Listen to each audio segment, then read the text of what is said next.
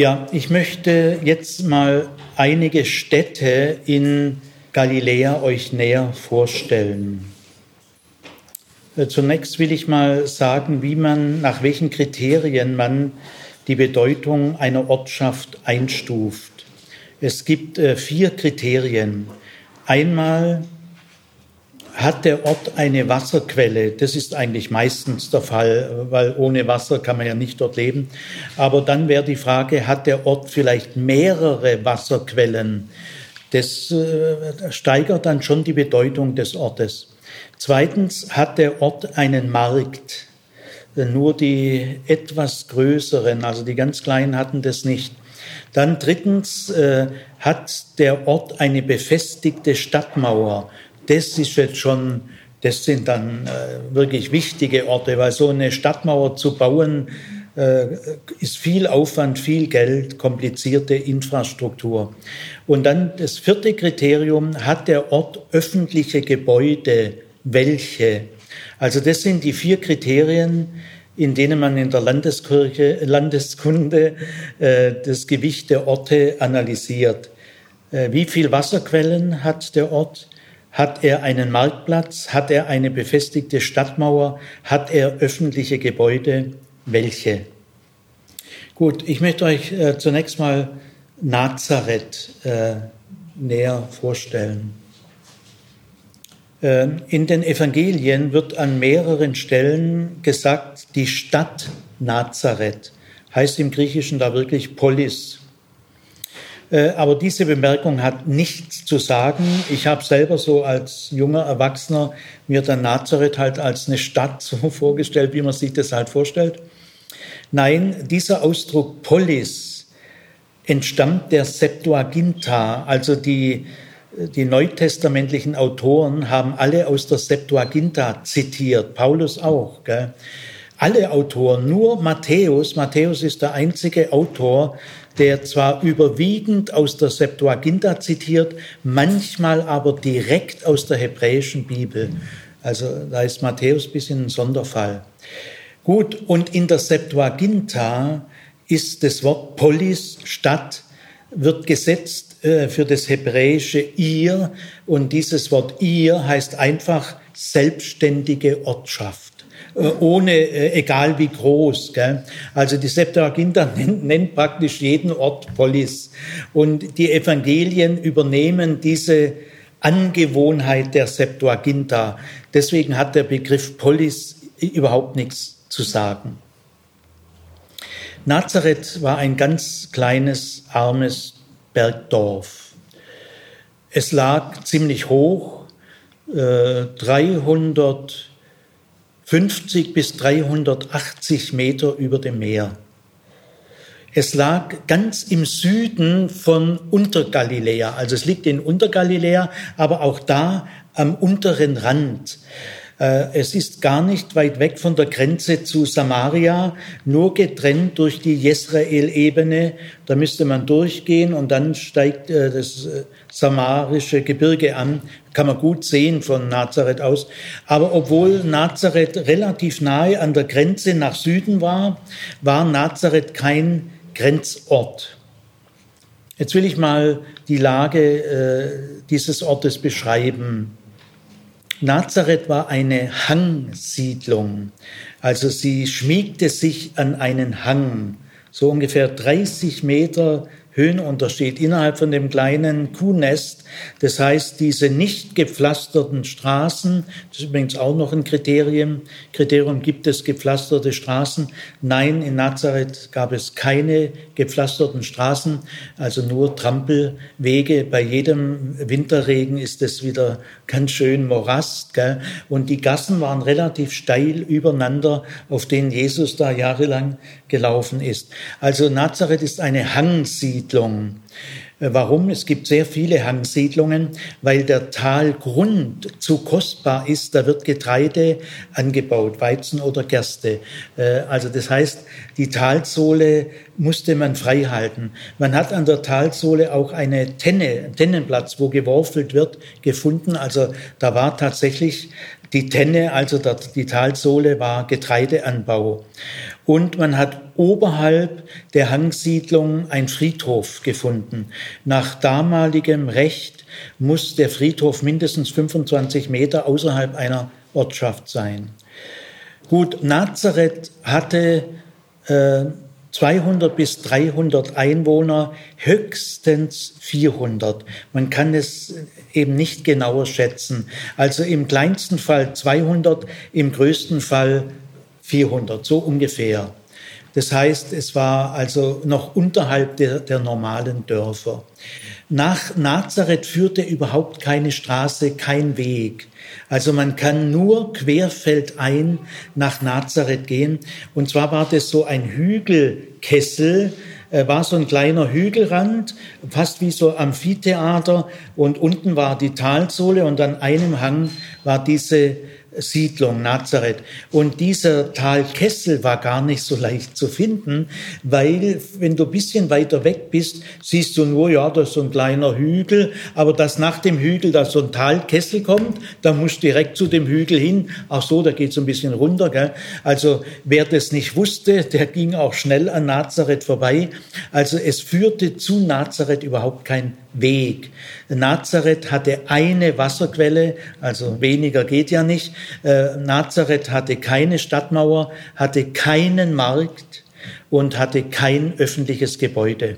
Es hatte zwar eine Synagoge, Synagoge könnte man schon sagen, ist ein öffentliches Gebäude, aber man muss sich diese Synagoge als eine, äh, ein kleines Bethäusle vorstellen, wie es im Allgäu dann auch so kleine Kapellen oder so gibt. Gell? ist ja keine Kapelle, aber ich meine nur. Also es war zwar eine Synagoge, aber man muss sich das als kleines Bethaus vorstellen. Jetzt äh, weitere Basisinformationen zu Nazareth. Nazareth kommt im Alten Testament nicht vor. Es gibt ja umfangreiche Ortslisten Josua-Buch und so weiter. Gell? Nein, Nazareth kommt äh, nirgendwo im Alten Testament vor. Nazareth kommt auch im Talmud, der zweiten fast heiligen Schrift, auch heilige Schrift der Juden.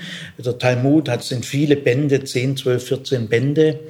Äh, nirgendwo steht was von Nazareth, obwohl der Talmud 63 Ortschaften in Galiläa irgendwie bei Gelegenheit nennt. Gell?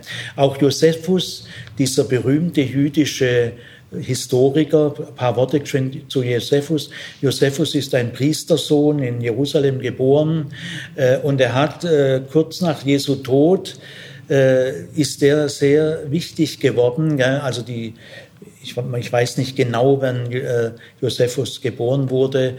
Er hat aber auf jeden Fall dann in dem Aufstand gegen die Römer 66 bis 70 hatte Josephus, war er der Führer der Aufstandsbewegung in äh, Galiläa gegen die Römer.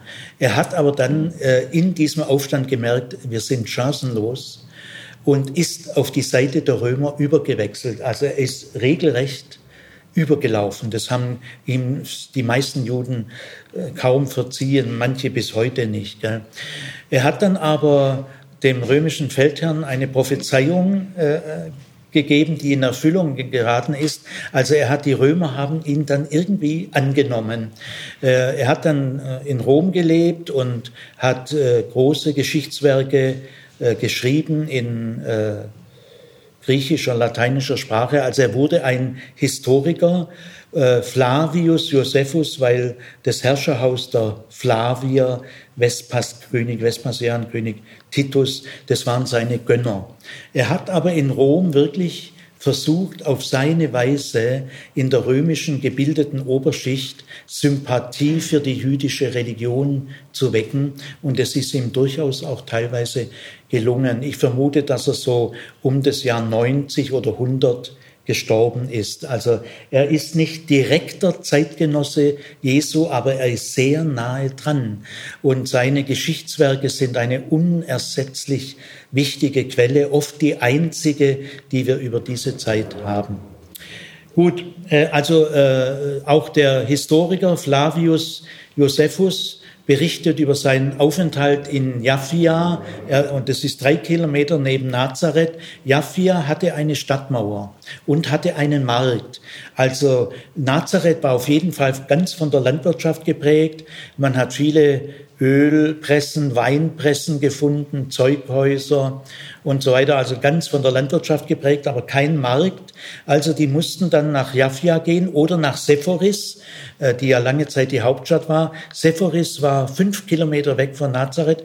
Wenn man bei der Hangsiedlung hoch auf den Hang gegangen ist, äh, kann man ja heute auch noch machen, hat man eine wunderschöne äh, äh, Sicht. Gell? Da sieht man Sephoris äh, unmittelbar vor sich. Gell? Und im Osten sieht man den Berg Hermon, im Norden sieht man Obergaliläa, vielleicht sogar bei ganz guter Sicht das äh, libanesische Hochgebirge. Im Süden äh, kann man Samaria sehen, den Berg Garizim, der heilige Berg äh, und so weiter. Also hat, hatte eine wunderschöne Aussicht. Wenn man äh, von Nazareth, von der Jezreel-Ebene aufsteigt, musste man 250 äh, Meter Höhenunterschied hinter sich bringen. Gell? Also es war einerseits völlig abgelegen, aber wieder diese merkwürdige Mischung, die Via Maris, die größte Autobahn in Anführungszeichen, also die wichtigste internationale Handelsroute von Ägypten nach Mesopotamien, führte zehn Kilometer an Nazareth vorbei und die zweitgrößte Straße von Tiberias über Sephoris nach Akko führte nur fünf Kilometer vorbei. Also Nazareth war ein kleines Kuhnest, aber andererseits wieder in verblüffender Nähe zu internationalem Flair. Äh, das gibt es also in dieser Gegend immer wieder. Äh, dass Nazareth äh, ziemlich arm gewesen sein muss, merkt man auch daran, dass man mehrere Höhlenwohnungen gefunden hat. Also arme Menschen haben durchaus auch in der Zeit noch manchmal in Höhlen gewohnt, die man äh, bisschen wohnlich äh, ausgestaltet hat und vorne halt eine Tür, eine große oder so. Äh, aber das ist immer Zeichen auch der Armut. Ja, also Nazareth äh, ist nirgendwo schriftlich zu finden. Ich will so mal sagen, weder in der Heiligen Schrift noch im Talmud noch bei Flavius Josephus noch bei irgendeinem Rabbiner, in keinem Reisebeschreibung von Durchreisenden. Äh, man wusste deswegen auch lange Zeit gar nicht, wie man Nazareth hebräisch schreibt. Gell? Äh, Im Griechischen wusste man das natürlich, gell? auch Nazarener gibt's im Griechischen, äh, aber wie schreibt man es im Hebräischen?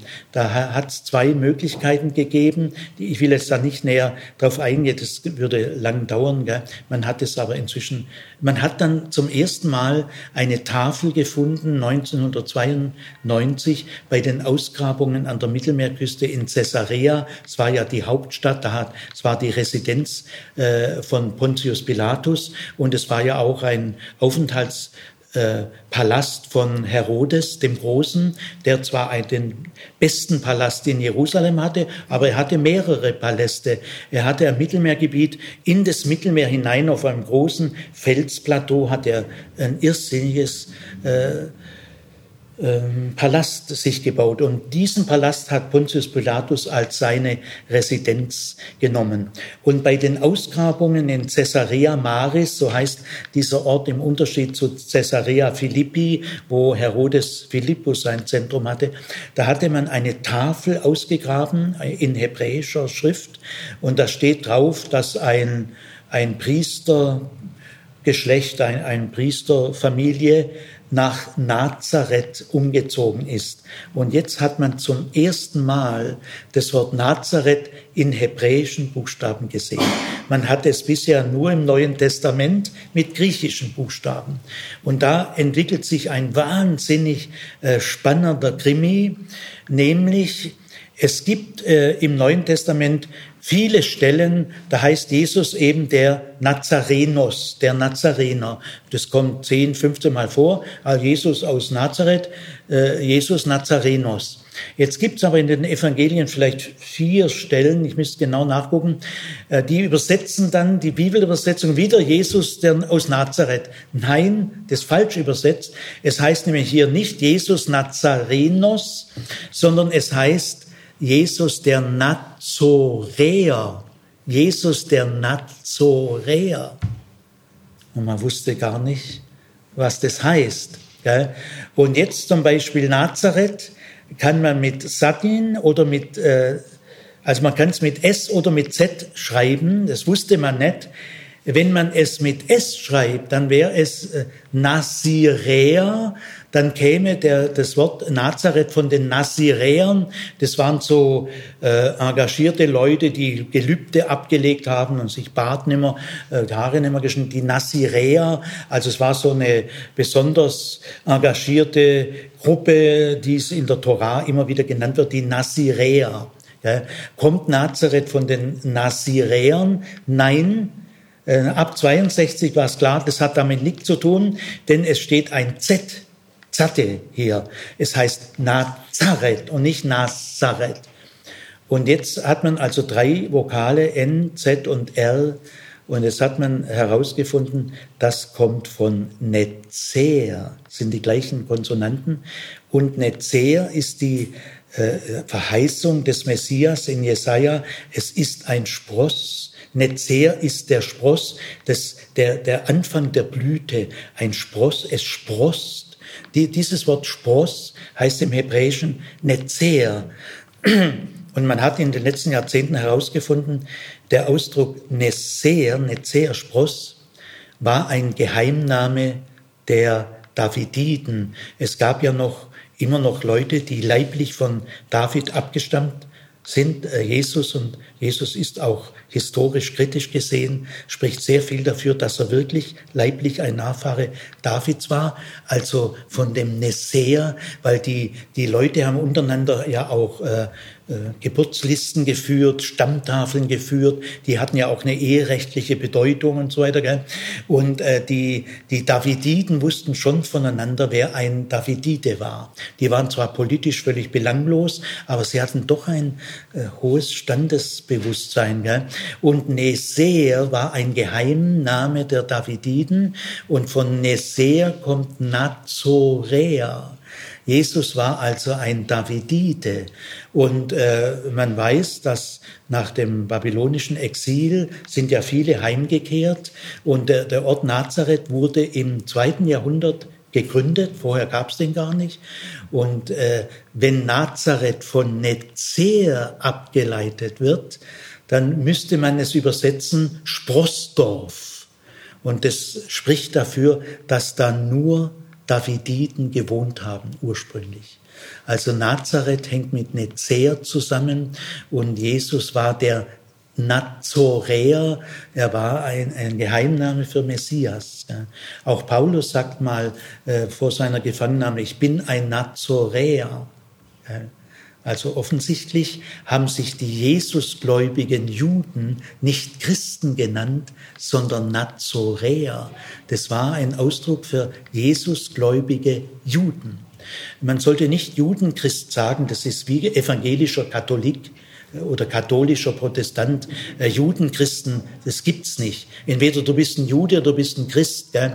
Wenn du einwandern willst in Israel Einwanderer und ein Einwanderer sagt in der Einwanderungsbehörde, äh, ich bin ein Judenchrist. Na, sagt der israelische Beamte, also jetzt mal ganz cool bleiben. Bist du ein Jude oder bist du ein Christ? Jetzt sag, was du bist. Wenn du sagst ein Christ, na kannst du nicht einwandern. Wenn du sagst, du bist ein Jude, na kannst du einwandern. Jetzt muss sich also jeder Judenchrist spätestens in Tel Aviv überlegen, was ist er eigentlich? Ist er ein Jude oder ist er ein Christ? Ja, also das ist ein völlig schiefes, modernes Problem, das, das erzeugt nur Nebel. Nein, es waren Jesusgläubige Juden, es waren Juden. Äh, Paulus war kein Christ, er war ein Jude. Petrus war kein Christ, er war ein Jude. Jakobus, Johannes, das sind Juden, Jesusgläubige Juden. Und die haben sich auch Nazoräer genannt. Also äh, wenn man das, wenn das stimmt, also äh, ich kenne die Fachaufsätze, die darum kämpfen. Also heute ist ist es dabei, sich durchzusetzen. Dann war die Gründung von Nazareth sehr bewusst mit diesem Namen. Ja. Gut, also Nazareth äh, hat man jetzt gewusst, wie man es hebräisch schreibt. Ja, was wollte ich noch sagen zu Nazareth? Ja,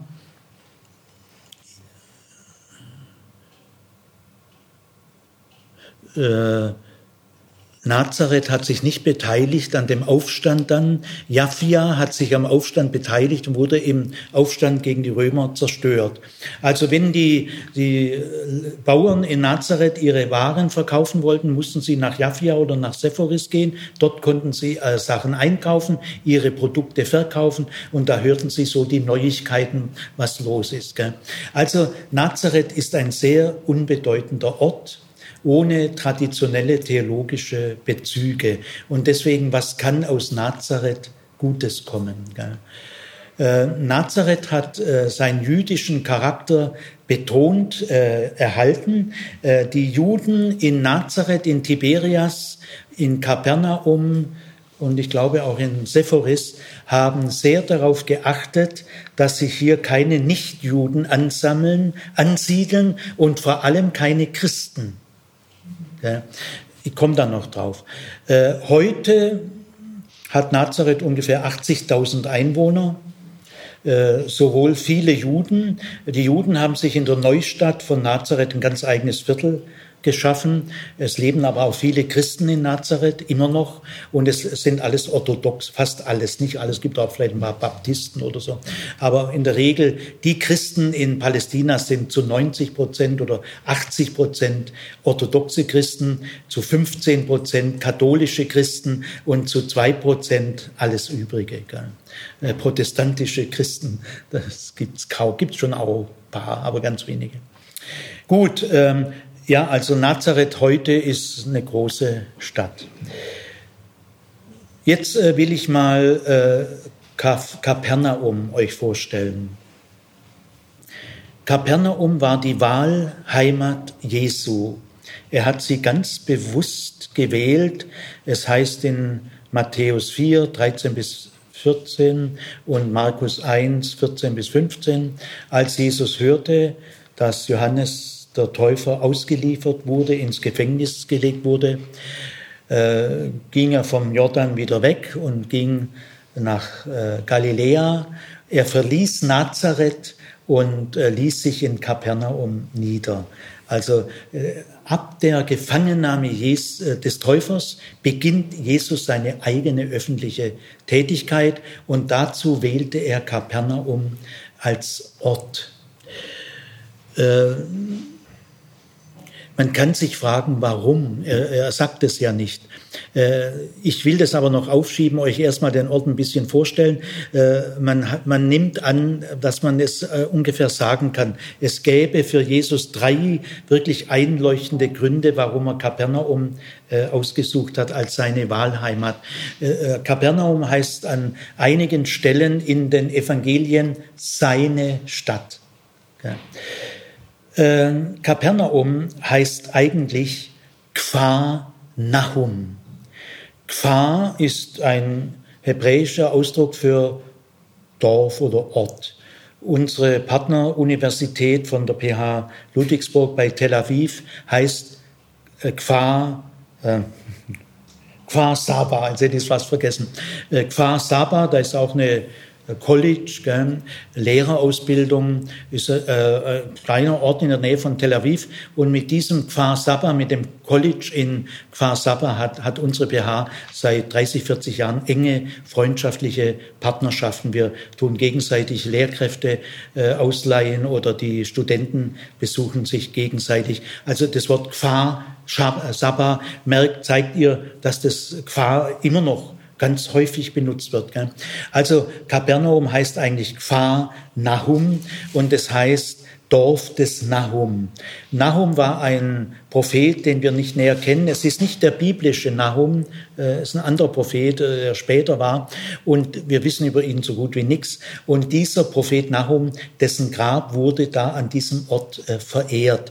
Und so bekam der Ort den Namen Kfar Nahum. Äh, in den katholischen Bibeln wird Kapernaum noch als Kapharnaum genannt, ist also näher dran. Luther hat bei den Namen oft, äh, ist er sehr daneben gelegen. Ähm, ja, also das merkt man bei Kapernaum auch. Eigentlich müsste man sagen Pharnahum. Ich sage aber jetzt immer Kapernaum. Kapernaum wurde im zweiten Jahrhundert vor Christus gegründet Also auch Kapernaum kommt nirgendwo in der Bibel vor, nirgendwo im Talmud, nirgendwo äh, sonst irgendwoher. Also auch Kapernaum war eine nicht so sehr bedeutende Stadt. Gell? Und das heißt, dass er gerade Kapernaum ausgewählt hat, das war sicher keine Erfindung, weil man kann auch fragen, ja, was ist auch kein bedeutender Ort. Gell? Gut, aber äh, im Laufe der Zeit hat äh, Kapernaum doch an Bedeutung gewonnen, jetzt mal rein säkular. Äh, nämlich äh, mit dem Testament von König Herodes dem Großen wurde ja Palästina, das große Reich von Herodes dem Großen, aufgeteilt in drei Drittel.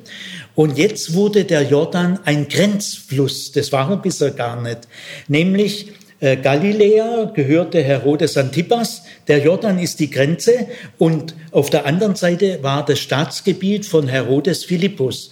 Äh, der Ort auf der anderen Seite war, hieß Bethsaida. Das ist also der nächste Ort auf äh, dem anderen Staatsgebiet nahe, auch am Jordan gelegen. Kapernaum auf der Seite westlich und Bethsaida auf der Seite östlich. Und jetzt haben diese beiden Orte eine Bedeutung gewonnen, denn sie wurden jetzt auf einmal Grenzorte. Und da bekam jetzt Kapernaum eine Zollstation und eine Kaserne.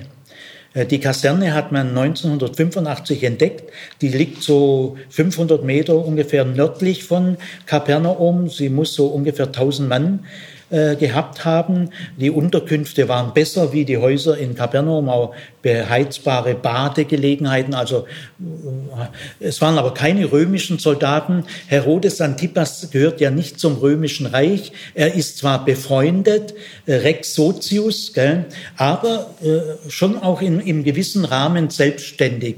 Außenpolitisch nicht, aber im Inneren schon. Gell. Auch die Dekapolis war dem römischen Reich angegliedert, äh, konnte keine keine eigene Außenpolitik machen, aber im Innenleben konnten die sich selber da verwalten. Gell? Gut, also die Soldaten in, in dieser Kaserne können niemals römische Soldaten äh, gewesen sein. Ich habe immer wieder eine Religionsstunde erlebt über den Hauptmann von Kapernaum und die gingen immer davon aus, dass es ein römischer Soldat war. Nein, äh, natürlich nicht. Gell? Äh, äh Herodes Antipas hätte niemals römische Legionäre befehligen dürfen. Das war eine Art so fremd Fremdenlegion, Söldner. Äh, man hat Hinweise, dass Germanen auch äh, da waren, aus Germanien, aber auch aus Gallien, aus Phrygien. Also war eine bunte Truppe. Ja. Gut, also dadurch, dass der Jordan zur Grenze wurde, das brachte ein gewisses Aufblühen äh, sowohl in Bethsaida als auch in Kapernaum. Und jetzt äh, kam noch dazu, dass äh, Herodes Philippus Bethsaida ausbauen ließ und zu Ehren der Frau von Tiberius, die hieß Julia. Tiberius äh, regierte dann von 14 nach, ich glaube, bis 31. Äh, und dessen Frau hieß Julia. Und jetzt hat er zu Ehren von der Gattin Bethsaida umbenannt in Julias. Also äh, Herodes Antipas hat die Stadt Tiberias genannt. Der Philippus wollte sich nicht lumpen lassen und benennt dann die Frau nach der Gattin von Tiberias und lässt sie großzügig ausbauen. Und das äh, fördert jetzt den Grenzverkehr erheblich. Und es kommt immer noch auch dazu, dass die Via Maris gar nicht weit weg von Kapernaum vorbeizieht. Gell? Das bringt schon auch manchmal einen gewissen internationalen Flair mit. Gell? Also man kann sagen, als Jesus dann Kapernaum erwählte, war Kapernaum eine blühende Kleinstadt. Man schätzt 1200 bis 1500 Einwohner. Es hatte keine Stadtmauer, aber es hatte einen Markt. Also schon wesentlich größer wie Nazareth, auch größer wie Jaffia und so weiter. So, warum wählte wohl Jesus äh, Kapernaum? Wir wissen es nicht, aber die Fachleute dürfen mal vernünftige Vermutungen anstellen. Es lassen sich drei Gründe äh, sehr leicht finden. Einmal die Gegend ist wunderschön. Also der See Genezareth, vor allem die Nord Nordküste, Nordwestküste, sehr fruchtbar, mildes Klima. Äh, die Araber nennen ja den See Genezareth das Auge Allahs, weil sie empfinden diesen See auch als etwas Besonderes, gell? Äh, so eingebettet in so einen Talkessel. Also wenn ihr mal, ihr müsst es mal anschauen. Gell? Ja, also er hat sich wirklich eine wunderschöne Gegend ausgesucht. Das zweite ist, Kapernaum hatte eine soziologisch sehr interessante Bevölkerung, die, man kann sagen, alle relevanten für Jesus, vielleicht für die Botschaft seiner, für seine Botschaft relevanten Gruppen waren da irgendwie alle versammelt. Denn äh, in Kapernaum lebten Bauern, lebten Fischer, lebten Händler, lebten Zöllner, lebten Soldaten und Prostituierte. Wo Soldaten sind, das sind Prostituierte, Zöllner und Sünder. Also das war schon eine heiße Mischung, die es da gab. Und drittens, Kapernaum war ein Grenzort. Wenn es gefährlich wurde, äh, kannst du über den Jordan gehen, das kannst du in einer halben, dreiviertel Stunde schaffen und dann hat Herodes Antipas darf da dich nicht mehr verfolgen. Also der Grenzort war auch eine gute Gelegenheit, wenn es mal sein muss, abzuhauen. Und Jesus hat es ja auch mal gemacht.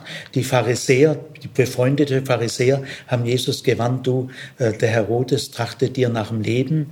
Und da sagte ja Jesus, dieser Fuchs, gell, ist ja auch eine Anerkennung, äh, Herodes Antipas 43 Jahre lang an der Regierung bleiben, am Fieberherd des jüdischen Körpers, da muss schon ein sehr talentierter Mann sein. Gell? Also er nennt ihn sicher nicht zu Unrecht den Fuchs. Und dann hat er sich nach Batanea zurückgezogen, nach Caesarea Philippi. Äh, und da fragt ihn dann ja Petrus genau in der Mitte des Markus-Evangeliums, genau in der Mitte. Markus 8, 38 so, fragt Petrus, äh, äh, ja, Jesus sagt, wer, wer sagen denn die Leute, dass ich bin? Naja, du bist vielleicht der und jener wiederkommt Elia. Und dann sagt Petrus und äh, sagt Jesus, und was meint eigentlich ihr, wer ich bin? Und dann antwortet Petrus, du bist der Messias. Dieses äh, erste Messias-Bekenntnis im Jüngerkreis, das war in Caesarea Philippi. War auch besser dort, war nicht ganz so gefährdet. Also gut. Äh, jetzt äh, Jesus in Kapernaum, ja, die ersten Jüngerpaare, äh, das waren äh, Simon, Petrus dann später, Simon und Andreas war ein Brüderpaar und Jakobus und Johannes war ein Brüderpaar. Äh, Petrus und Andreas lebten ja, sind geboren in Bethsaida und Petrus hat dann nach Kapernaum geheiratet in das Haus seiner Schwiegereltern. Äh, man kann an einzelnen Stellen, es würde jetzt so weit führen, erkennen, es, es, die Fischerei war nämlich sehr kostspielig. Äh, es, die Fangtechnik war, kann ich auch ein bisschen nachholen. Es gab natürlich so Angler, Angelhaken hat man auch gekannt. Man hat Wurfspieße gekannt, aber hauptsächlich Fangnetze. Und es waren zum Teil Wurfnetze, aber es waren auch Schlepp Netze und die sind sehr teuer und müssen von mindestens zwei Booten und auch Boote sind auch teuer, die größeren, mindestens zwei Boote gezogen werden, besser drei. Und dann gab es die Netzwände, die senkrecht an Gewichten waren und wo sich auch dann die Fische, und dann macht man aus der Wand dann so einen Kreis und dann sind alle Fische gefangen. Also der Fischfang lohnt es sich nur, wenn man im großen Stil Fische fängt und es war sehr kostspielig, die Netze und die Boote. Gell? Deswegen äh, schlossen sich die Fischer zu Fischereigenossenschaften zusammen. Es gab Vollgenossen, fällt der Name leider nicht mehr ein, und Teilgenossen äh, und äh, diese Ausdrücke kommen. Man kann sagen, äh, dass das Haus, in dem Petrus gelebt hat, wohl das zentrale Haus einer Fischereigenossenschaft war, wo die zwei Brüder lebten, aber auch die Schwiegermutter, die ja Jesus dann geheilt hat. Und deswegen war das Haus wahrscheinlich ein bisschen größer. Gell. Gut, also äh, die ersten äh, Jünger äh, sind hier. Jesus hat in Kapernaum viele Heilungen. Auch der, der Gelähmte, der durchs Gach gelassen wurde, äh, Jair, äh, ja, des Jairus Tochter, äh, alles in Kapernaum, die blutende Frau äh, in dieser Gegend, äh, Frau mit der verdorrten Hand, also sehr viele Heilungen äh, fanden in Kapernaum statt. Und in der Synagoge von Kapernaum hat Jesus sicher öfters gepredigt. Es gibt aber auch ein Gerichtswort über Kapernaum. Kapernaum, du denkst, dass du in die höchsten Höhen des Himmels kommen wirst. Aber wenn in die, wenn in Sidon und Tiros solche Wunder geschehen werden wie bei dir, dann hätten Sidon und Tiros Buße getan. Und äh, so wirst du in die tiefsten Tiefen der Hölle gestoßen. Also es gibt ein knallhartes Gerichtswort Jesu über Kapernaum. Das heißt, da war auch nicht alles Friede, Freude, Eierkuchen. Ja. Gut, Kapernaum hat eine bedeutende Hafenanlage gehabt, drei, die, die kann man rekonstruieren, drei Meter breit, 700 Meter lang. Also es war ein bedeutender Hafen. Äh, zu Kapernaum gehört ein Hausberg, der heißt in den Evangelien einfach der Berg, wird, wenn ihr dort, viele waren ja vielleicht schon dort, der Berg der Seligpreisungen genannt oder der Berg der Bergpredigt. Äh, dieser Hausberg äh, hatte eine besondere Eigenart, denn er war immer wieder felsig. Und deswegen konnte man diesen Berg Landwirtschaft nicht nicht nutzen. Es war also ein vergeudeter Berg sozusagen. Man hat ja in Galiläa alles landwirtschaftlich genutzt, was irgendwie ging. Aber diesen Hausberg, durch das immer wieder, dass da Felsen rauskamen, äh, war, lohnte sich da nichts. Es war voller Gestrüpp, auch heute noch. Und in diesem Gestrüpp, da haben sich hunderte von Vögeln und die zwitschern dann, gell? schaut die Vögel unter dem Himmel. Äh, dieser Berg ist heute noch, ich war oft, äh, bin ich diesen Berg rauf und runter äh, gewandert mit Studierenden oder allein oder mit Christina. Das ist der, der schönste Blick auf den See Genezareth und ihr hört ein Vogelgezwitscher wie kaum sonst. Gell? Und da waren auch viele Blumen, gell? zum Beispiel die Anemone. Luther wusste nicht, was hebräisch Anemone heißt. Und dann sagt er, schaut die Lilien auf dem Feld. Nein, schaut die Anemonen. Das Wort äh, heißt Anemone. Da waren also auch verschiedene Blumen, vor allem in der Frühlingszeit natürlich. Also äh, auf diesem Berg oben kann die Predigtätigkeit nicht gewesen sein, weil oben auf diesem Berg verwehen sofort die Worte. Aber wenn man jetzt unten am Fuße dieses Berges so ungefähr zwei Kilometer weg von Kapernaum, erstmal 700 Meter Hafenanlage, gell? dann kommt man auf ein äh, berühmtes, wichtiges Gebiet, das heißt Tapka. Also ungefähr zwei Kilometer westlich von Kapernaum auf dem Weg nach Madaba und dann noch weiter nach Tiberias. Genau in der Mitte zwischen Kapernaum und Madaba, äh, vielleicht 2,5 Kilometer, gibt es ein kleines fruchtbares Gebiet. Es hat sieben Quellen, arabisch Tabqa, das sieben Quellengebiet äh, und äh, drei Quellen warm, die anderen kalt, eine Quelle auch ein bisschen salzartig, aber gerade Gott sei Dank die warmen sind besonders wasserreich und durch diesen Wasserreichtum äh, ist diese kleine Fläche bewaldet. Heute vor allem Eukalyptusbäume hat man eingeführt aus Australien. Äh, also auf jeden Fall. Und in diesem Gebiet war auch Schatten. Und da lief der Berg lief hier unten sanft aus. Man kann sich für die Predigtätigkeit Jesu, wenn, wenn sie mehr Menschenmenge, paar hundert Leute, kann es gar keinen anderen Ort geben wie diesen Ort. Denn wenn eine Menschenmenge sich im Orient, äh, vor allem also in den warmen Zeiten, länger im öffentlichen, äh, im Freien aufhält, brauchst du Schatten, brauchst du Bäume, brauchst du Wasser. Und das gibt es in Tapka. Äh, Tapka heißt in den Evangelien einmal Dalmanta, das ist ein geheimnisvoller Ausdruck, er kommt nur ein oder zweimal vor. Und das heißt aramäisch Ort seines Aufenthalts oder auch Magadan. Äh, diese Worte werden nicht erklärt in den Evangelien. Schaut mal nach.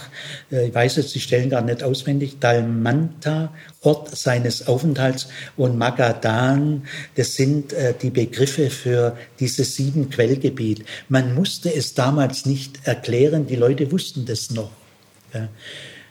Ja, also in diesem Quellgebiet waren auch die besten Fischfer, weil die Fische haben diese warmen Quellen aufgesucht. Noch heute ist dieses Tapka-Gebiet eines der besten Fanggebiete im See Genezareth. Ja, und diese sieben Quellen, eine Quelle war die östlichste, sehr nahe an Kapernaum dran. Und es spricht alles dafür, nichts dagegen, dass das äh, so die, man nennt es heute die Kapernaum-Quelle, äh, äh, dass hier die Fischer ihre Netze, äh, wo sonst, die laufen ja nicht noch weiter, die laufen zur nächsten guten Quelle, da säuberten sie ihre Netze und da werden wohl, es spricht alles dafür, nichts dagegen, werden hier die Jüngerberufungen stattgefunden haben. Ganz in der Nähe von dieser Kapernaumquelle, also die östlichste Quelle dieser sieben Quelle, die alle nahe beieinander sind? Äh, ganz in der Nähe ist eine Bucht, und diese Bucht hat eine unglaubliche Hörqualität.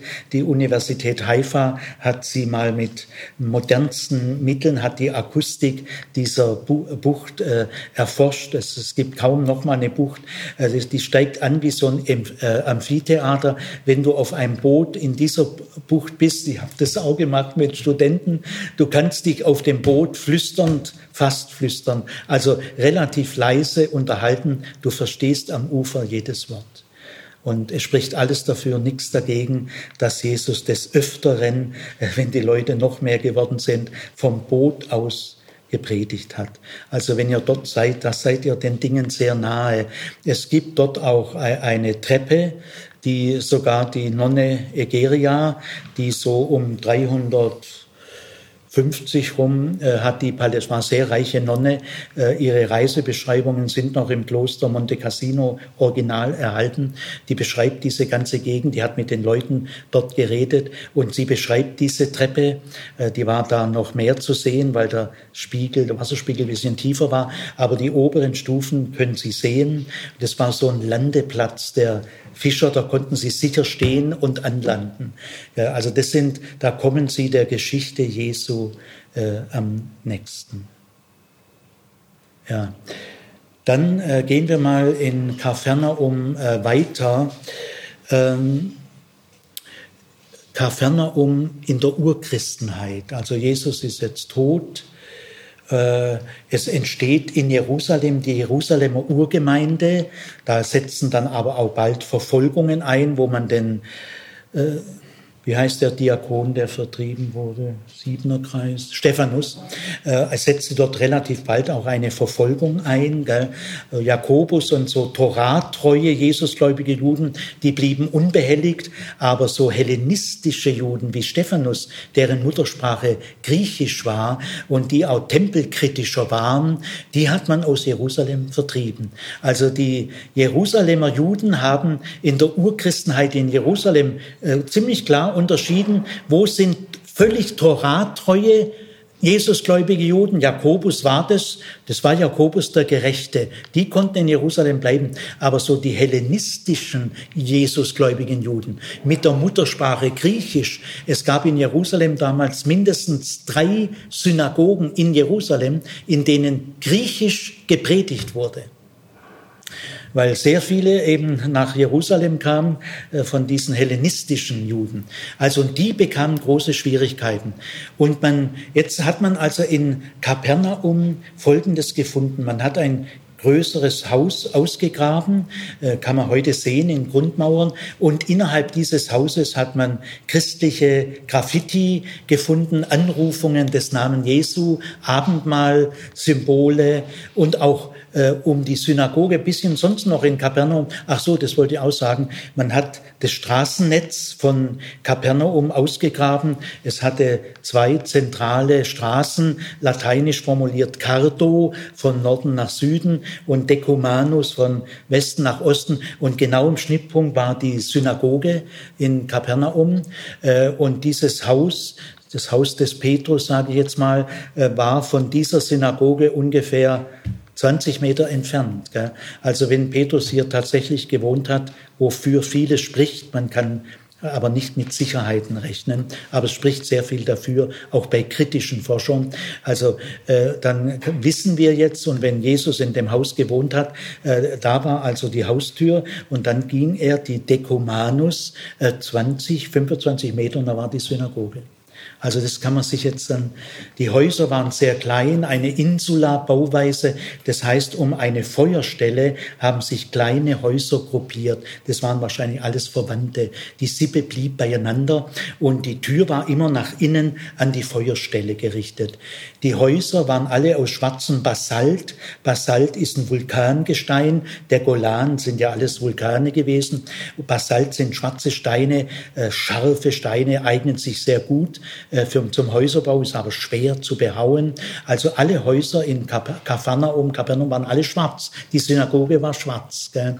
Und äh, man hat auch genau äh, feststellen können, äh, es wurde noch gar kein Mörtel verwendet, sondern es waren Basaltsteine. Da hat man Kiesel vom äh, Ufer, hat man die Lücken ganz geschickt ausgefüllt und dann noch mit Lehm verbacken. Aber die Häuser waren also ohne Mörtel. Da merkt man auch, dass sehr, sehr wohlhabend waren sie dann auch wieder nicht. Gell? Gut, also das Straßennetz ist, äh, man weiß jetzt, es es war eine Insula-Bauweise, ja. Gut, äh, jetzt aber Urchristenheit. Aber jetzt hat man in der neueren Forschung der letzten 30, 20 Jahre, man war immer fixiert, Muttergemeinde Jerusalem. Ja, was war eigentlich mit der Urchristenheit gleichzeitig in Kapharnaum? Denn die ersten Jünger waren ja gar keine Jerusalemer. Wie ging's eigentlich in Kapernaum weiter? Ja, also man hat herausgefunden, äh, dieses größere Haus, die Mehrzahl der Forscher sagt, es muss das Petrushaus gewesen sein. Zentralgebäude einer Fischereigenossenschaft hatte sogar einen Innenhof und da waren mehrere christliche Graffiti. Und wenn man den Fußboden noch mal tiefer gräbt, dann äh, der Fußboden, der drunter liegt, führt zurück bis ins erste Jahrhundert. Der Fußboden, den, den man heute äh, bei den Ausgrabungen sieht, der ist aus dem zweiten Jahrhundert. Und jetzt äh, gibt es eine ganz einfache Logik, die so bestechend entsprechend, dass eigentlich die Mehrzahl der Forscher sagt, starkes Argument.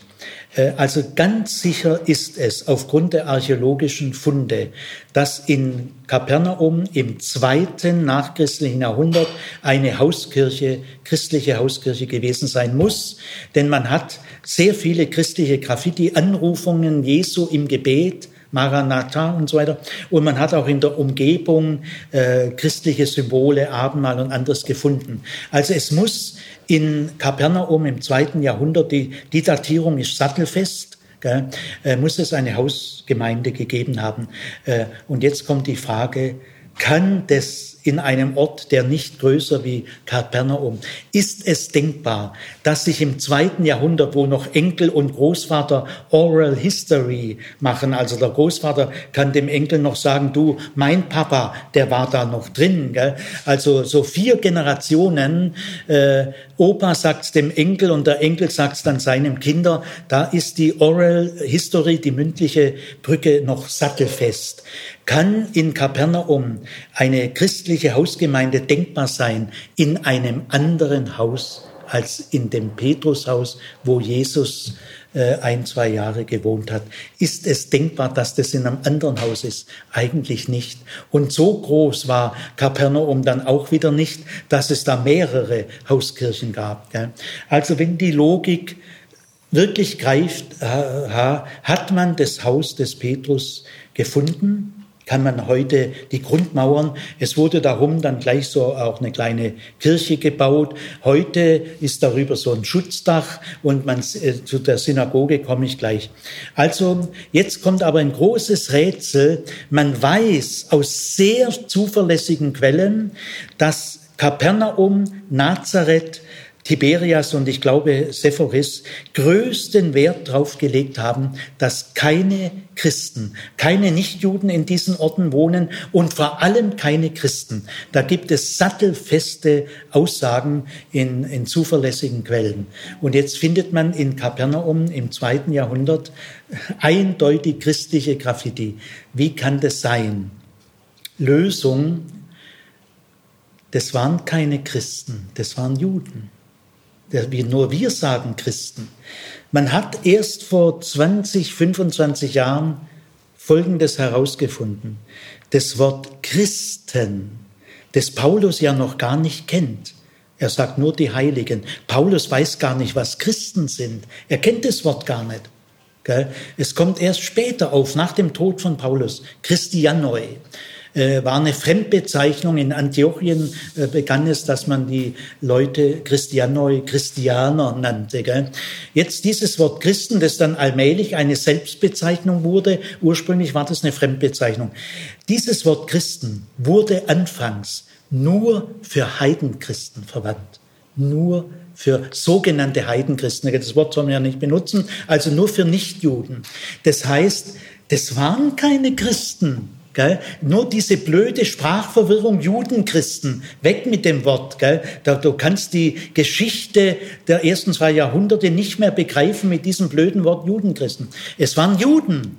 Äh, heute messianische Juden ist auch ein moderner Ausdruck. Lassen wir mal die Begriffe. Die sind alle irgendwie ein bisschen belastet. Es waren Juden, die an Jesus glauben. Die sind weiterhin in die Synagoge gegangen, wie alle anderen Juden auch. Und die haben offensichtlich beste Freundschaft, Kontakte. Die haben als Juden unter Juden weiterhin 100, 200 Jahre gelebt. Muss man uns mal vorstellen. Gell? Weiß man erst seit 25 Jahren. In Kapernaum lebten Jesusgläubige Juden mit nicht Jesusgläubigen Juden 100, 200 Jahre in bester Freundschaft, gingen weiterhin in die Synagoge. Sie waren ja Juden und dann trafen sie sich außerdem noch. Es gab ja keine Gemeindehäuser gell, und Kirchen, das waren alles so Hausgemeinschaften. Gell. Ja, also jetzt äh, wissen wir jetzt heute in anders wie in Jerusalem, aber es ist auch eine Urgemeinde in Kapernaum. Da waren also Juden die nicht an Jesus glaubten und Juden, die an Jesus glaubten, ohne Verfolgung 100, 200 Jahre in bester Freundschaft. Ist eine Sensation. Ja. Bringt vieles, viele Klischees durcheinander. Und jetzt ist es so, ähm, man hat im 19. Jahrhundert gar nicht, bis ins 19. Jahrhundert gar nicht gewusst, wo, wo, wo war denn Kapernaum, weil es war ja nichts mehr übrig. Gell? Kapernaum ist wahrscheinlich so im 8., 9. Jahrhundert untergegangen, nach der arabischen Eroberung, muslimisch geworden. Also irgendwann, äh, so im 7., 8., 9. Jahrhundert ist Kapernaum eben verlassen worden. Gell? Und dann wusste man nicht mehr, wo das liegt. Gell? Äh, 1800 60, 65 hat man das, äh, hat man diese Ortslage wieder gefunden. Also wie, weiß ich jetzt selber nicht genau. Und dann hat man äh, paar Jahre später äh, hat man äh, begonnen, äh, das langsam auszugraben. Gell? Äh, Anfang des 20. Jahrhunderts, viele Jahrzehnte Grabungen bis in die 70er, 80er Jahre des letzten Jahrhunderts. Gell? Und dann ist man auf eine Synagoge gestoßen. Äh, also und diese Synagoge, man hat sie dann immer mehr ausgebaut, ausgegraben, 1905, 1910, 1920, 1930 hat man die immer mehr ausgegraben und es wurde immer merkwürdiger. Man konnte sich das nicht erklären. Diese Synagoge war die zweitprächtigste Synagoge im Orient. Nur in Dura Europos am Euphrat gibt es nochmal eine dermaßen Prunk Synagoge wie in dem kleinen Ort Kapernaum. Nicht aus den schwarzen Basaltsteinen, blendend weiße Kalkquader. Ein wahnsinnig genau, gell? also eine Prunksynagoge wie eine Basilika. Basilika ist ja eine Markthalle, gell? Äh, Basilika, eine drei, diese Synagoge ist langsam klar geworden. Schneeweiße Quader, wahnsinnig sorgfältig gehauen. Innen drin zwei Säulenreihen, korinthische Säulen. Es wurde immer komischer. Also eine dreischiffige Basilika, aber an den Wänden Sitzbänke, wie das in, in Synagogen gibt es ja keine Stühle und so, sondern die Sitzbänke und dann wird diskutiert von Wand zu Wand. Gell? Also es war eindeutig eine Synagoge. Dann hat man auch festgestellt, im Süden eine tolle Freitreppe davor mit drei Prachteingängen nach Jerusalem gerichtet. Ja, also das ist todsicher eine Synagoge. Gell? Aber wie kann so ein kleiner Ort, äh, die, die schönste mit der anderen ungefähr gleich schön. Äh, das sind ja Gelder. Die musste man, diese Kalkdinger aus Steine von weit her holen. Äh, Und jetzt äh, hat man sie eine Zeit lang ins zweite, dritte Jahrhundert datiert. Man hat schon gemerkt, es kann nicht die Synagoge sein, in der Jesus gepredigt hat. Ja, das muss ja, das kann nicht sein. Und jetzt hat man dann in den 80er Jahren äh, hat man Münzen gefunden, die ganz eindeutig aus dem vierten Jahrhundert sind. Und zwar viele. Also äh, kann es ja nicht das Ding aus dem dritten Jahrhundert sein. Und man hat festgestellt, dass der korinthische Fuß 32 Zentimeter, also man, äh, ist eine Ellenlänge, gell, Fuß, am Englischen 1000 Fuß und so, gell. also eine äh, Maßeinheit in, in der hellenistischen Architektur war, des Korinth, der korinthische Fuß, 32 Zentimeter. Man hat durch genaue Messungen zweifelsfrei erwiesen, diese Synagoge ist mit der Maßeinheit des korinthischen Fuß gebaut worden, hat korinthische Säulen, stammt aus dem vierten Jahrhundert. Da waren aber in Rom schon christliche Kaiser. Aber das ist eine Synagoge. Wusste man nimmer weiter. Gell? Äh, also ich sag mal, es war wirklich ein spannender Krimi, aber der ist gelöst in den 90er Jahren, 80er, 90er Jahren hat man das gelöst. Nämlich äh, Kaiser Theodosius, der wurde Kaiser 381, dann bis so 400 ungefähr, weiß nicht genau. Dieser Kaiser Theodosius hatte äh, das Christentum als Staatsreligion nicht nur anerkannt, sondern vorgeschrieben. Er hat alle anderen Religionen dann stark äh, abgewertet. Kaiser Konstantin hat das Christentum erstmalig anerkannt, Mailänder Toleranzedikt äh, 319 oder 312. Aber Theodosius hat nicht nur das Christentum äh, irgendwie so anerkannt, dass die Verfolgungen aufhörten, er hat das Christentum zur Staatsreligion des äh, römischen Reiches gemacht. Und jetzt, wenn man sich mit Theodosius beschäftigt, er war ein Judenfreund. Es ist immer klarer geworden. Er hat zwar alle anderen Religionen abgewertet, sozusagen als heidnisch, aber nicht die jüdische Religion. Die hat er als berechtigte Religion anerkannt. Und Kaiser Theodosius hat offensichtlich folgende Klugheit gehabt. Ich möchte gerne Kapernaum, die Wahlheimat Jesu, wo Jesus den Großteil seiner Predigtätigkeit, seiner Heilungen, das war seine Stadt. Ich möchte dieser Stadt was Gutes tun, weil jetzt setzen schon die Pilgerreisen ein. Nonne Egeria schon vorher, 350. Aber mit Theodosius setzte die organisierte Pilger, Pilgertourismus ein. Äh, also ich will dieser Stadt was Gutes tun, aber in dieser Stadt leben Jesusgläubige Juden und nicht Jesusgläubige Juden seit 200 Jahren friedlich zusammen. Also ich kann in dem Ort keine Kirche bauen. Das würde den Frieden kaputt machen. Also hat Theodosius, das muss man ihm hoch anrechnen, ich will den, den Frieden im Ort wahren, meinen, äh, meine Gläubigkeit an Jesus Christus ausdrücken, aber auch meine Freundschaft zu Juden. Ich spendiere denen mit Millionenbeträgen gell, die beste Synagoge in Palästina. Kaiser Theodosius. Äh, man hat dann diese äh, Prunksynagoge immer besser erforscht. Ich äh, kenne einen Archäologen, der hat seine Doktorarbeit über diese Prunksynagoge geschrieben, drei Jahre lang. Ich sage euch, der kann dir diese Synagoge erklären. Es ist auch ein Lehrhaus angebaut, Außentreppe, Frauenempore und so weiter. Äh, ja, also man hat dann unter dieser Synagoge gegraben und dann die Synagoge gefunden, in der Jesus gepredigt hat, die war wieder aus schwarzem Basalt, viel kleiner, ärmlicher. Also man hat die Synagoge gefunden 1980, äh, in der Jesus äh, gepredigt hat, die ist genau drunter. Ja, gehen wir äh, Kapernaum heute.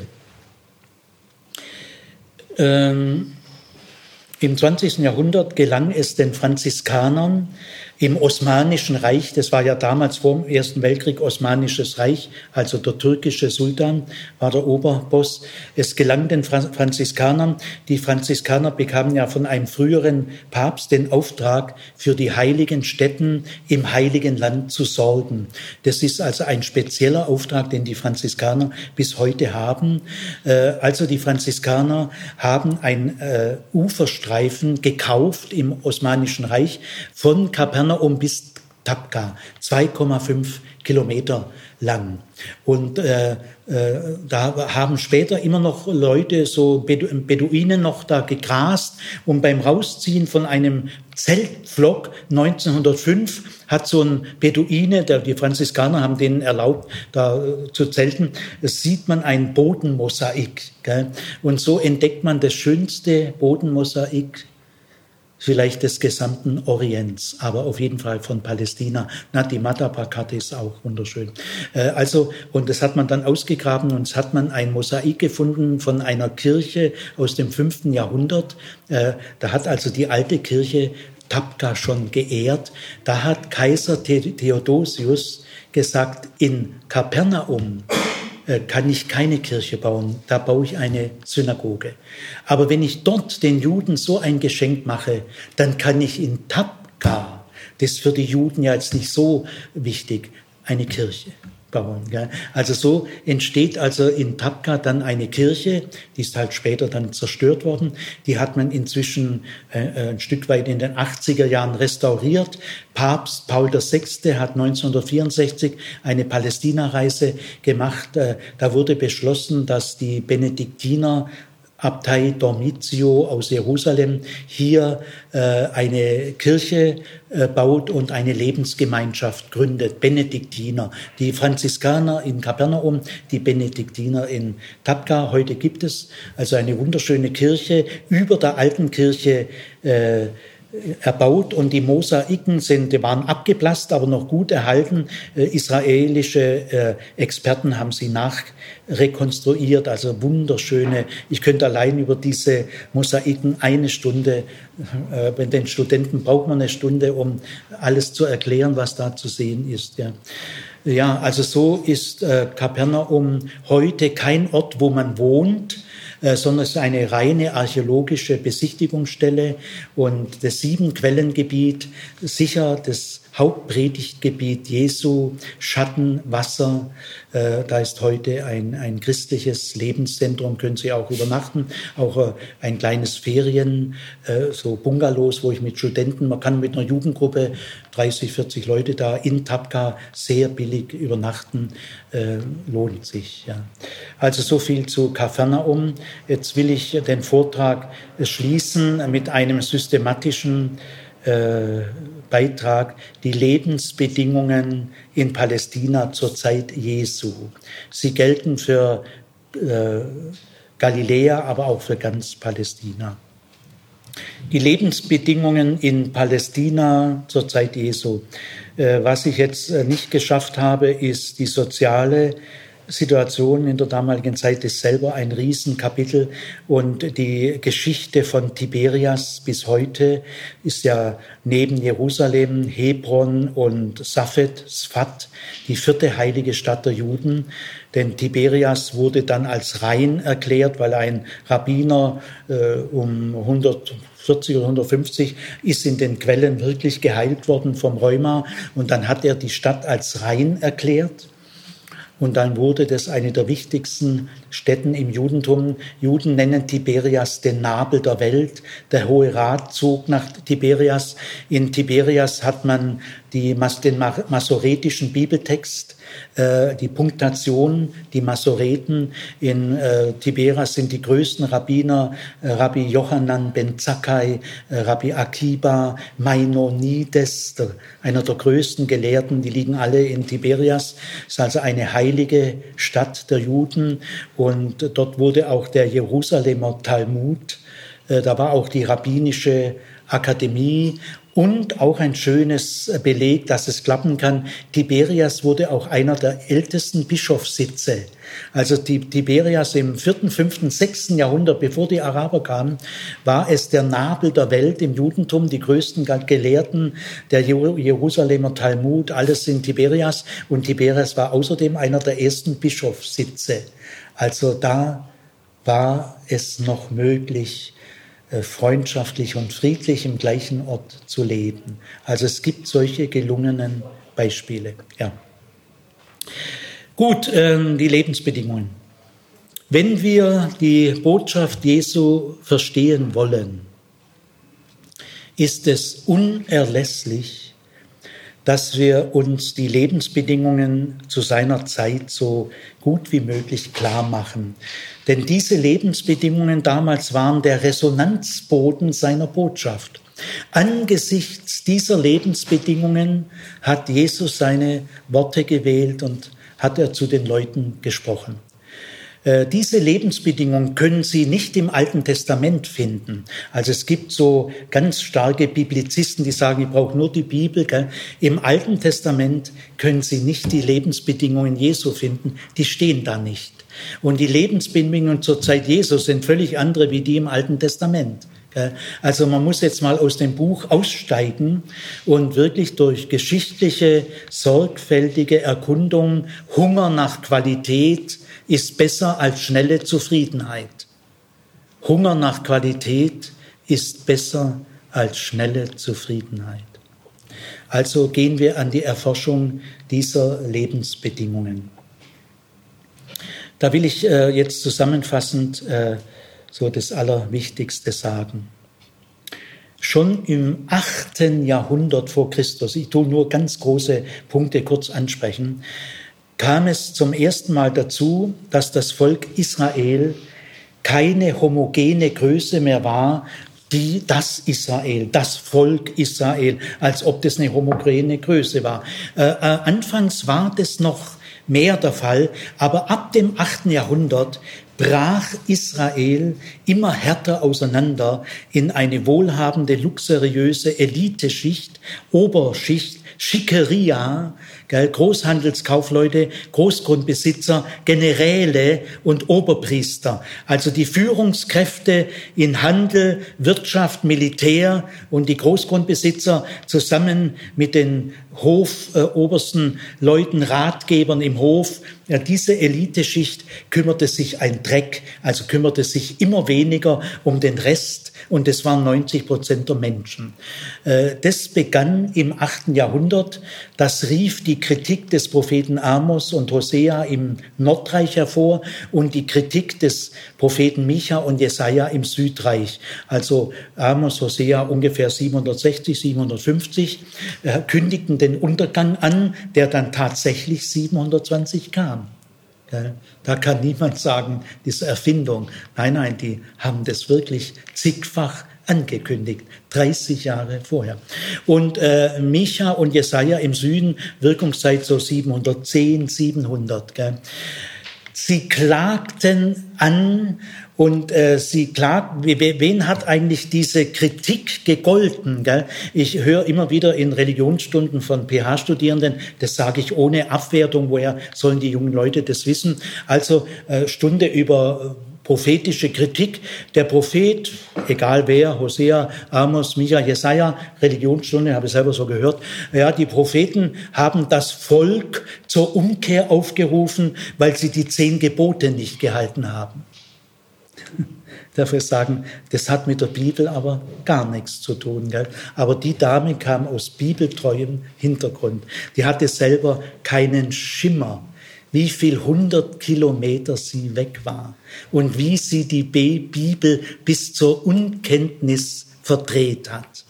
Nein, man muss die äh, Propheten schon politisch deuten.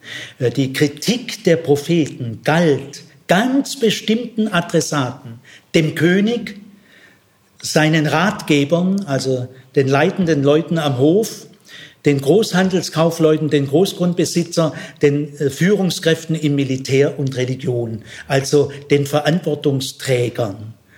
Äh, den galt die Kritik und dem wurde das Gericht angesagt. Also Amos sagt mal, wenn du äh, stirbst, der König, äh, dann werden deine Palast, Palastsängerinnen an deinem Grab singen. Also die leben noch. Das Gericht ging nicht über alle Leute weg, sondern an die Elite, an die Verantwortungsträger. Sonst verhohnepiepelt man die Bibel. So naiv dürfen wir in Zukunft die Bibel bitte nicht mehr lesen. So naiv. Ja, also äh, die, die Kritik der Propheten richteten sich an die, die das Recht verdrehen. Kleinbauern können doch gar kein Recht verdrehen. Gell? Gut.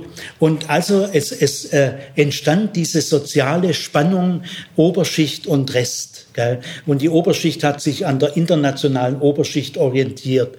Jetzt äh, äh, nach dem babylonischen Exil äh, äh, ging, ging diese Spannung weiter, sie vertiefte sich. Es, nach dem babylonischen Exil kommen drei Konfliktherde hinzu, die es im Alten Testament noch gar nicht gibt. Die können Sie nicht im Alten Testament lernen. Also was wir im Alten Testament lernen können durch die Propheten, äh, wer auf Kosten anderer Menschen lebt, wer das Recht beugt, der zieht sich selber das Gericht zu. Das können wir lernen. Jetzt in der Zeit nach 500 kommen drei ganz neue Konfliktherde hinzu. Nämlich jetzt wird äh, Palästina, Israel regiert äh, auch durch weitere Fremdmächte, äh, nämlich äh, die Seleukiden und die Ptolemäer. Das sind alles sehr hellenistisch orientierte Leute, die eine hellenistische Kultur hatten. Und jetzt entsteht ein Konflikt.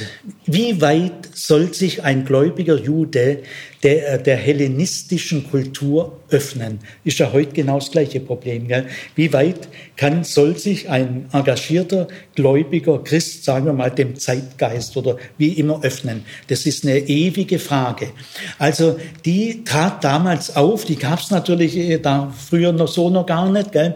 Es gab jetzt die Juden, die sich der hellenistischen Kultur relativ weit geöffnet haben, zum Beispiel ihren eigenen Kindern hellenistische Namen gegeben haben, zum Beispiel Andreas. Das ist ein griechischer Name. Da haben wir gläubige Juden schon gesagt, das ist eine Frechheit. Also wir können doch unsere Kinder nicht Andreas nennen. Also Andreas kam aus einer sehr liberalen Familie. Äh, oder wie weit sollen wir uns um des Glaubens willen verschließen? Dieser Konflikt raubt so viele Kräfte und es gibt da auch keine einfache Patentlösung. Also das ist ein neuer Konfliktherd. Der zweite Konfliktherd, den es im Alten Testament noch nicht gibt, ist die Spannung zwischen Jerusalem und Galiläa. Jüdisches Kernland und diese komische Form äh, des Judentums in Galiläa. Gell? Das heißt in Johannes 7, forsche und sieh, aus Galiläa steht kein Prophet auf. Und dann äh, soll der Messias vielleicht aus Galiläa kommen. Ist ja lachhaft. Gell? Das steht alles in Johannes 7. Äh, der Messias kann doch nicht aus Galiläa kommen. Gell? Äh, nicht einmal ein Prophet kommt aus Galiläa. Gell? Aber Judentum, Kernland, Jerusalem. Gell? Ja, es war auch äh, die Spannung auch da arm-reich, weil äh, in der Armut, die ich gleich kurz schildern werde, Jerusalem war nicht arm, war steuerbefreit und die ganze Wallfahrtindustrie, äh, die hat ja dort alles gekauft, gell, da waren so viele Geschenkeläden. Also Jerusalem, da waren viele Pfeffersäcke. Gell. Also der, der, die Spannung Stadt-Land, Stadt-Galiläa. Und äh, das dritte Spannungsfeld war zwischen Gerechten und Sündern. Das gibt es im Alten Testament gar nicht. Äh, in, in den Evangelien äh, wird unheimlich eine Spannung deutlich zwischen den Gerechten und den Sündern. Jetzt müssen wir genau wissen, was sind Gerechte. Gerechte sind natürlich selber auch, begehen auch jeden Tag Sünden. Also Gerechte sind nicht der Meinung, Pharisäer haben gesagt, wir sind Gerechte. Äh, wir sind keine Sünder.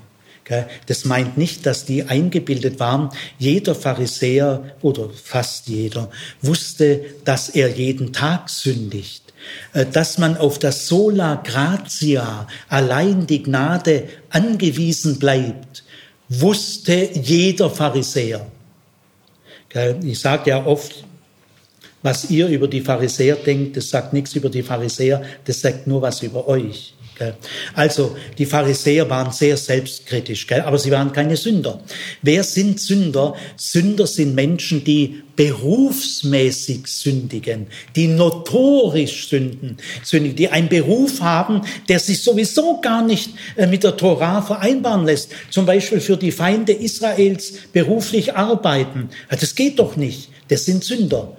Zöllner, die mit der Besatzungsmacht zusammenarbeiten und natürlich auch Prostituierte und viele andere. Und Gerechte sind die, die sich aufrichtig bemühen, äh, die die Tora lieben und so weiter. Und das ist schon ein Unterschied. Gell? Und jetzt war Jesus ja sehr kommunikativ gegenüber Sündern. Gell? Unglaublich. Äh, er hat sich sogar von Sündern zum Essen einladen lassen. Es gibt in allen Schriften des Judentums von 300 vor bis 300 nach nicht einen Text, wo ein Schriftgelehrter mit einem Sünder am Tisch ist. Gibt es nicht einen Text. Das macht man nicht. Man geht nicht in das Haus von Sündern, da wird man unrein. Man kann schon auf der Straße mit Sündern reden, um sie zu ermahnen und auf den richtigen Weg zurückführen. Aber man lässt sie doch nicht mit Sündern einladen. Essen ist die engste Gemeinschaft. Also Jesus war oft in schlechter Gesellschaft. Er wurde auch als Fresser und Weinsäufer verschrien. Also diese drei Konfliktherde, äh, wie weit soll man sich der hellenistisch-römischen Kultur öffnen äh, und wie weit nicht. Äh, die Stadt-Land-Spannung, die Spannung Jerusalem-Galiläa und die, der Konfliktherd zwischen Gerechten und Sündern. Gut, jetzt ähm, in Palästina der Zeit Jesu war Palästina in einem äh, starken Abwärtstrall, in einem Verelendungsprozess, der setzte so ungefähr mit dem Jahr vielleicht 40 vor, 30 vor, so irgendwie ging die Karawane ganz nach unten. Gell? Und zwar waren das folgende Hauptgründe, äh, die, die muss man ganz wichtig nehmen, wenn man die Dinge verstehen will. Einmal die Römer, die um 63 äh, Palästina erobert haben, teilten das Gebiet verwaltungsmäßig ganz neu ein. Und zwar die wohlhabende Küstenstädte Akko, Dor, äh, Caesarea, Jaff, Jaffo oder Jaffa und so weiter. Diese Küstenstädte wurden von Judäa abgetrennt. Äh, die, die wurden einfach, äh, das ist jetzt nicht mehr Judäa. Und die wohlhabenden Städte der Dekapolis, da wurde ein eigener Zehn-Städte-Verband gegründet und die haben damals viel Geld ins ganze Ding gepumpt. Gell? Also diese beiden prosperierenden Gebiete wurden abgetrennt. Sie standen nicht mehr zur Verfügung. Zweitens, die Römer und auch Herodes der Große hat äh, lang gedienten Offizieren und Generälen reiche Ländereien zur Verfügung gestellt in der Passion, Latifundien, Jezreel-Ebene und die Gebiete wurden enteignet. Und äh, sowohl die Römer als auch Herodes haben Ländereien enteignet und sie kapitalkräftigen, reichen Leuten haben sich abkaufen lassen, da haben sie wieder Geld gekriegt. Und durch diese zwei Vorgänge, äh, Schenkung von Latifundien an verdiente Generäle, Offiziere und den freien Verkauf von enteigneten Ländereien an kapitalkräftige, reiche Leute, führten zu einer enormen Besitzkonzentration Inflation und zum Niedergang der meisten Kleinbauern. Die, die gerieten in eine Schuldenfalle und wurden Kleinpächter. Die haben auf ihrem eigenen Schollen oder auf anderen Schollen nur noch als Pächter leben können. Dann äh, noch stärker wirkte sich aus die ungeheure Steuerschraube. Äh, Herodes der Große war der größte Bauherr der Antike seit Ramses II. Der war bauwütig, Kolossalbauten, also zehnmal mehr wie Kaiser Augustus, wirklich. Äh, und das ganze Geld wurde in der Bevölkerung rausgepresst. Herodes musste zweimal die Steuern senken, weil es anders nicht mehr ging. Und jetzt kam aber Augustus in der ersten Schätzung Weihnachtsgeschichte um die Zeitenwende. Äh, der hat jetzt auch zum ersten Mal das gesamte römische Imperium besteuert. Die kamen jetzt noch dazu. Und das äh, brach, da brach eine Verelendung aus. Jesus sagt ja mal, wer ein Kind aufnimmt in meinen Namen. Es waren damals Tausende von Kindern auf den Straßen, die hatten keine Eltern mehr, es gab sehr viele Hungertote. Also es war ein richtiger Verelendungsprozess. Und dann kamen in den 20er Jahren noch drei Dürre Dürreperioden dazu. Und es gab den meisten den Rest. Also die Unterschicht sackte ab.